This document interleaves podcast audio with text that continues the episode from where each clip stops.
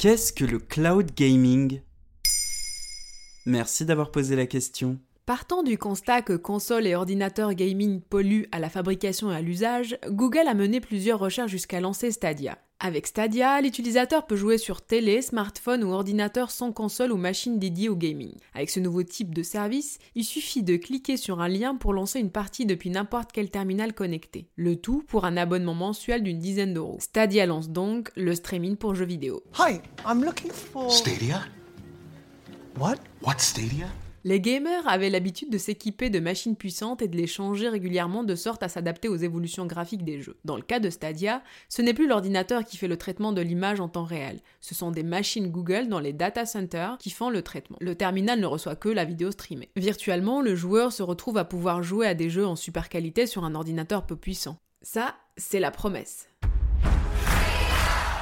Mais c'est vraiment une solution écologique, le cloud gaming? À première vue, la suppression de matériel énergivore paraît une bonne chose pour la planète. On déchante en constatant le volume de données nécessaires au fonctionnement du streaming jeux vidéo. Pour jouer en définition 4K, appelé aussi Ultra HD, selon Google, ce sont environ 20 gigas qui sont engloutis par heure sur Stadia, soit une consommation de data presque 3 fois supérieure au streaming vidéo classique dans la même résolution. Cela signifie qu'un jeu comme Sekiro, qui pèse 13 gigas à l'installation, serait consommé plus de deux fois pendant une session d'une heure et demie.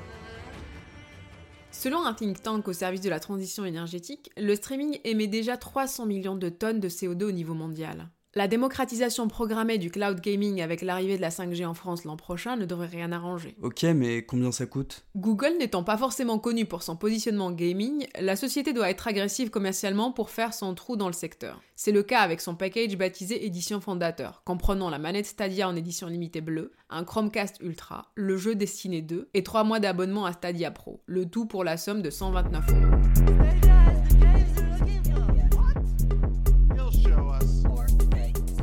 Google propose ensuite deux formules. La première à 9,99€ donne accès à certains jeux mais pas à tout le catalogue. La seconde est gratuite avec une résolution moyenne et le joueur devra payer pour avoir accès au catalogue de jeux. Mais si on veut préserver la planète, est-ce qu'il faut bannir le streaming jeux vidéo? Pas forcément.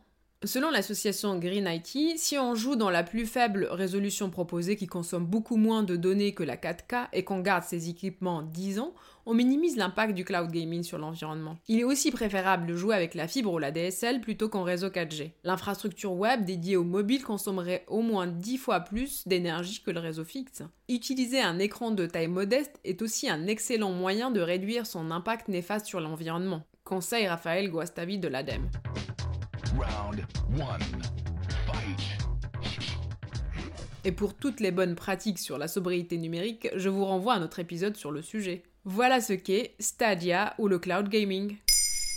Maintenant, vous savez. En moins de 3 minutes, nous répondons à votre question. Que voulez-vous savoir? Posez vos questions en commentaire sur toutes les plateformes audio et sur le compte Twitter de Maintenant, vous savez.